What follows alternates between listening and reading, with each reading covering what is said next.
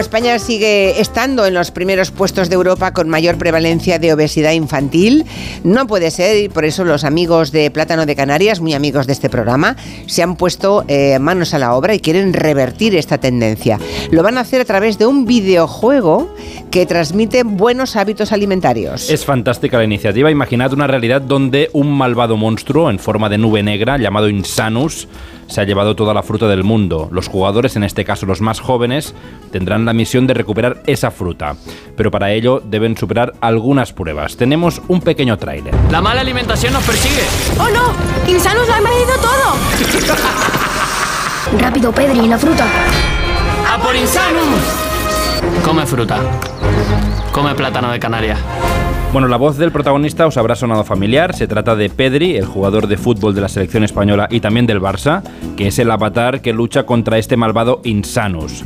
Sergio Cáceres es el gerente y director de marketing de Plátano de Canarias y nos cuenta por qué eligieron al jugador canario como héroe de este videojuego. De hecho, ya llevaba previamente un símbolo del plátano en sus botas como seña de identidad, ¿no? Es absolutamente creíble porque, porque lo tiene incorporado en su dieta diaria y porque es un ejemplo también de, de trabajo, de esfuerzo y de, sacrificio desde la humildad y desde el origen canario para, para llegar a, a, toda España, que en cierta forma pues es un paralelismo cada uno en su ámbito con, con nuestro producto, ¿no?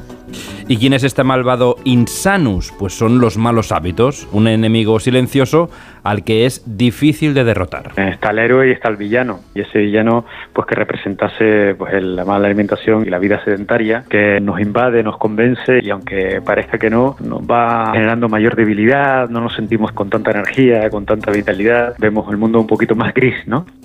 Este videojuego, en el que ya han participado más de 22.000 alumnos, tiene su propia competición entre los colegios e institutos. Se llama Liga Saludable y esta competición, pues eh, los alumnos deberán resolver enigmas y superar toda clase de pruebas para derrotar a este malvado monstruo. Y a menudo también deberán cooperar entre ellos. Y nos cuenta Sergio que la respuesta de los centros está siendo muy positiva. El feedback que tenemos es, es, muy positivo en cuanto a que el número de alumnos de aulas y de colegios sigue creciendo. ¿no? Es un proyecto relativamente joven, empezamos hace dos años y no hemos parado de, de crecer. Pues el, el, boca a boca y la recomendación y la prescripción de los propios profesionales está haciendo crecer la liga, la liga saludable, además en toda España, para aprender jugando eh, con mensajes positivos, que yo creo que ese es, el, es en lo que estamos detrás. Pues muy bien, aprender buenos hábitos jugando o jugar mientras se aprende también, ¿no? Nos parece muy bien. El caso es que estos alumnos seguro que no olvidarán esta experiencia y nosotros también cada tarde derrotamos a ese monstruo insano. O sea, aquí comemos bueno. plátano de Canarias. Bueno, es un poquito pronto, son las. No llega a las 4, 4 menos 5. En una horita, en una horita atacamos. A las 5 mm, o, o, empieza Quintanilla o empiezo yo, uno de los sí. dos pero aquí cae cada día un montón de plátanos de Canarias. Nos dice Trucha